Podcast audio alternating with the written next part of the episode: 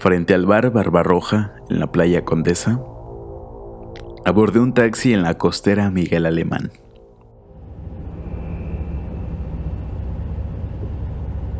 ¿Tú sabes dónde puedo conseguir morritas? Ahorita por la hora nomás en Tavares, el sombrero o, o en las casas de cita. Ya son las 5 de la mañana. Pero tengo gustos raros. Quiero niñas con niños. Dije mirándole los ojos por el espejo retrovisor. El conductor, como si le hubiera dicho que necesitaba comprar un perro, buscó entre su celular ciertos números de contactos. Conozco a un cabrón que tiene una chamaquita. Ya he trabajado con él, es seguro. No te roban y es todo muy discreto. Deja llamarle. Dice que las tiene ocupadas. Es que ya es tarde. El Disney hay que hacerlo a medianoche. Aliviado, me bajé en un hotel que no era el mío. La cara del taxista, en duermevela, no me dejó en paz.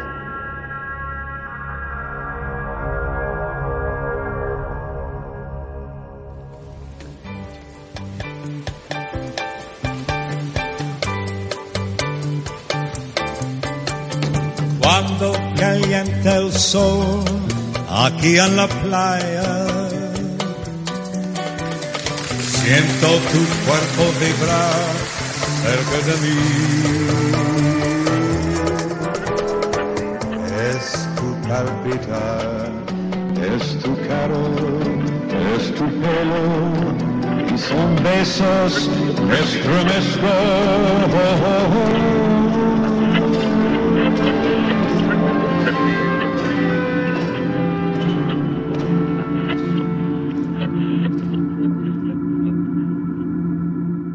Acapulco Kids, una crónica de Alejandro Almazán publicada en 2008,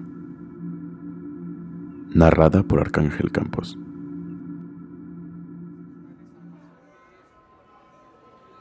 Es viernes por la tarde y en el zócalo de Acapulco hay una cacofonía sostenida.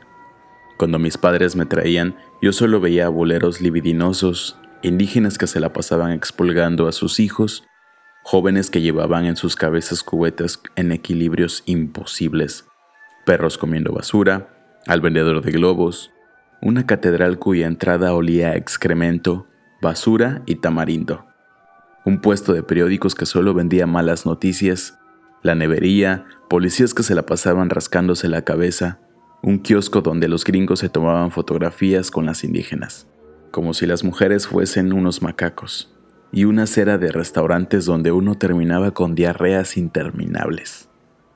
Hubiese visto ese mismo zócalo si no fuera porque mamá Rosy me hizo un croquis de lo que uno nunca ve.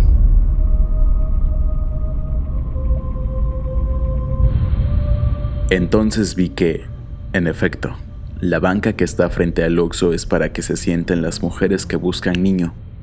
Unos metros adelante, a la derecha de sur a norte, hay otra banca que rodea un árbol. Esa es para las niñas. Los pederastas lo saben muy bien. Quien busca acción con manos infantiles tiene que sentarse donde trabajan los boleros. La mercancía llega sola. En la noche, con sacar el celular y mantenerlo encendido, basta para que los chamacos se ofrezcan. Ahí está la gorda que vende burbujas, metida en unas mallas de licra al lado de un tipo cuya cara parece retrato hablado de la PGR. Es la misma a la que tanto las autoridades del DIF municipal como los chicos ubican como Maderota. Vi la lonchería Chilacatazo, atestada de indígenas, pero no vi a gringos. Supuestamente ahí las indígenas ofrecen a sus hijos a cambio de comida. Vi al viejo en short y zapatos que se la pasa ejercitándose mientras escoge a qué chico llevarse. Los extranjeros, sobre todo estadounidenses, comen en el kiosco. Se la pasan analizando a los chicos como si fuesen catadores expertos. Ni el mosquerío sabía de qué color ponerse por la pena.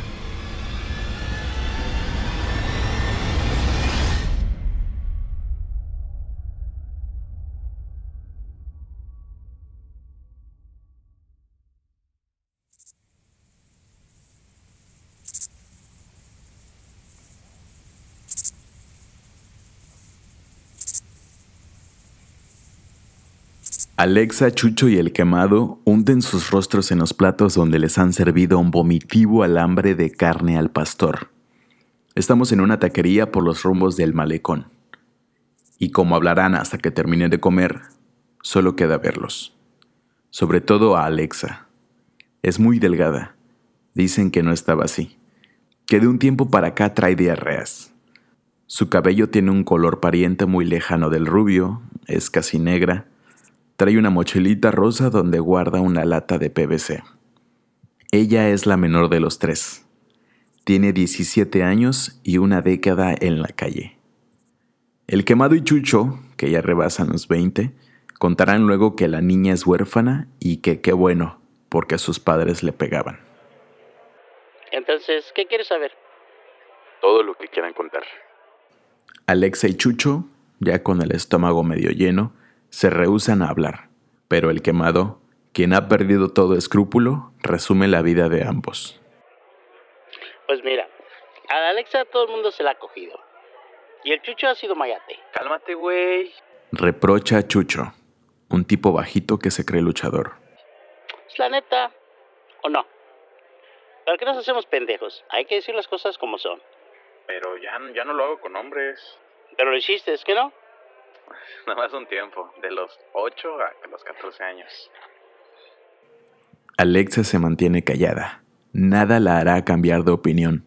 Dejará que el quemado cuente lo que quiera. No le importa. Aquí todos hemos sido mayates. O no necesita el dinero. Neta que si nos diera trabajo, dejamos esto. Pero como les valemos más del gobierno, pero Alexa, toda puteada. A saber si está enferma. La plática se interrumpe porque el mesero nos ha corrido de la taquería. La gente que comía en la otra mesa exigió que se largaran los tres pordioseros, y el cliente con más dinero manda.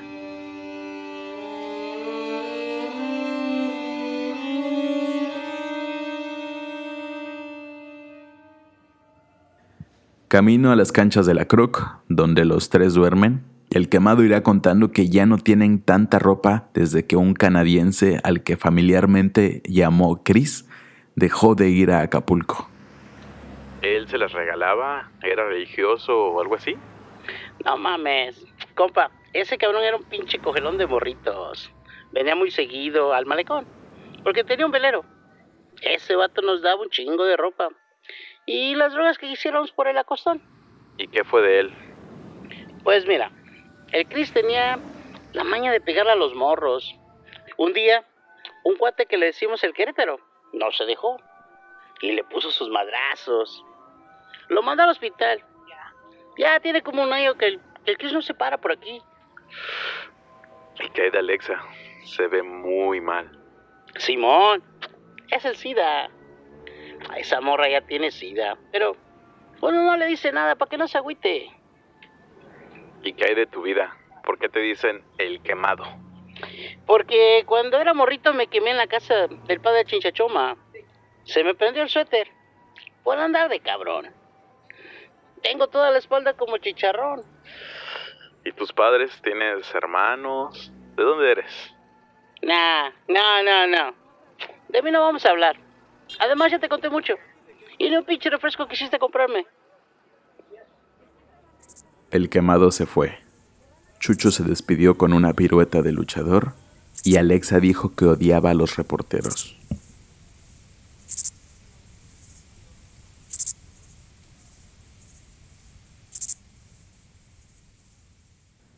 Jarocho, con sus pies descalzos y su hedor agrio, llevó a Allison hasta el auto. La niña traía un perfume grosero, el cabello lacio, estaba bronceada Apenas le estaban saliendo los pechos y usaba sandalias y una pulsera de Hello Kitty. Bueno, yo lo dejo. Dijo Jarocho con sus 100 pesos en la mano por haber sido el intermediario y a mí me dio la desesperación. Alison iba triste o asustada. No avancé mucho. Me estacioné por la playa Tamarindos. Estaba por decirle que solo platicaríamos y nada más cuando una camioneta me echó las luces. Pensé que era la policía. Me imaginé en la cárcel y en la contraportada de la prensa. Pero no, era algo peor. Una lobo blanca, doble cabina, con vidrios polarizados. Es el que nos cuida, ¿Y por qué nos sigue? porque quiere ver en qué hotel voy a entrar.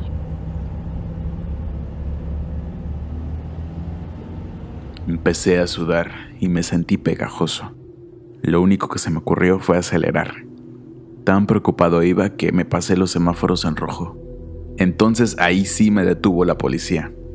Bajé del auto y entre murmullos les tuve que decir que era reportero y que la niña era parte de la historia.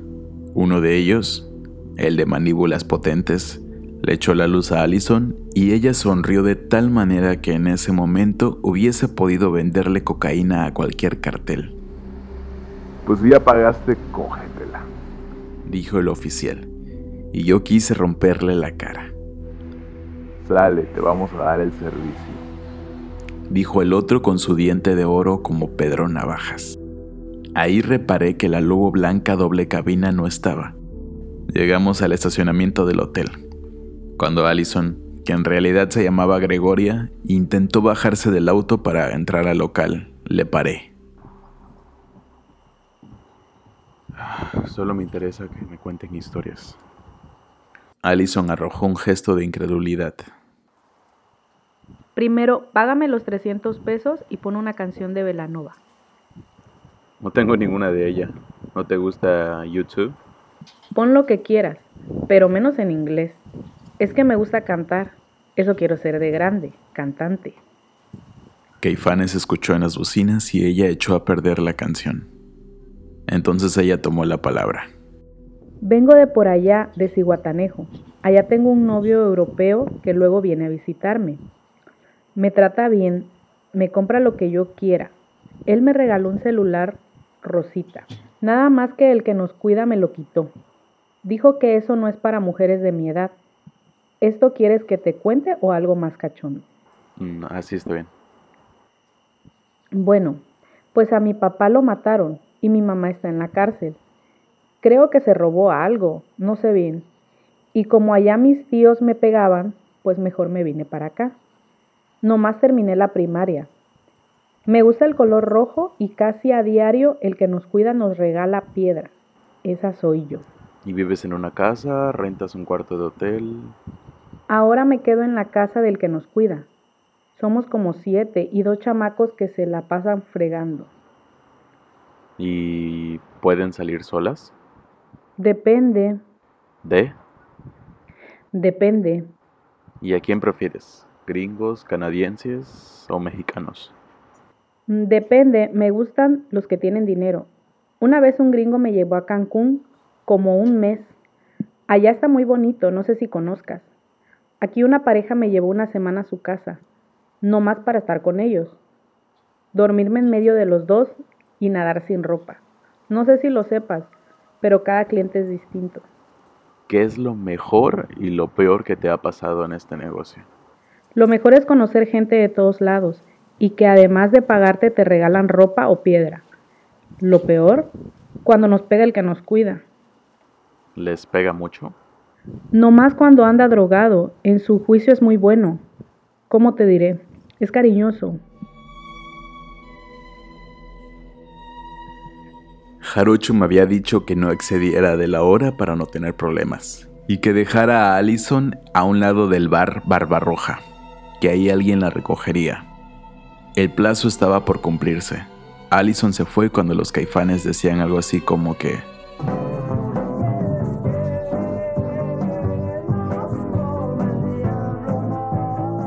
Cuando amaneció me largué de Acapulco, odiándolo.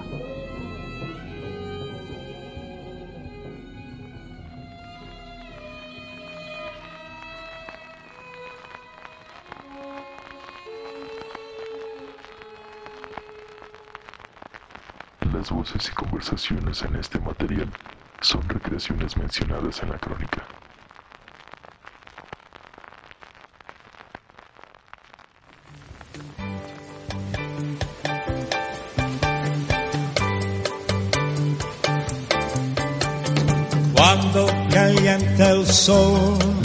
Aquí en la playa. Siento tu cuerpo vibrar cerca de mí. Es tu palpitar, es tu calor, es tu pelo y son besos que estremezco